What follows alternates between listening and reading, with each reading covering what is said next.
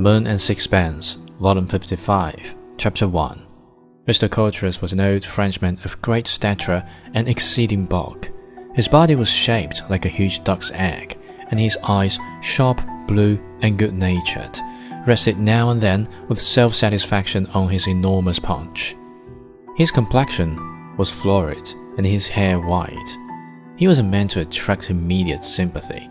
He received us in a room that might have been in a house in a provincial town in France, and the one or two Polynesian couriers had an odd look. He took my hand in both of his, they were huge, and gave me a haughty look, in which, however, was great shrewdness. When he shook hands with Captain Brunot, he inquired politely after Madame et les enfants.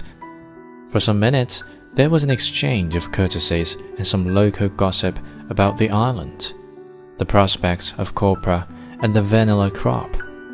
Then we came to the object of my visit. I shall not tell what Dr. Coutras related to me in his words, but in my own, for I cannot hope to give at second hand any impression of his vivacious delivery.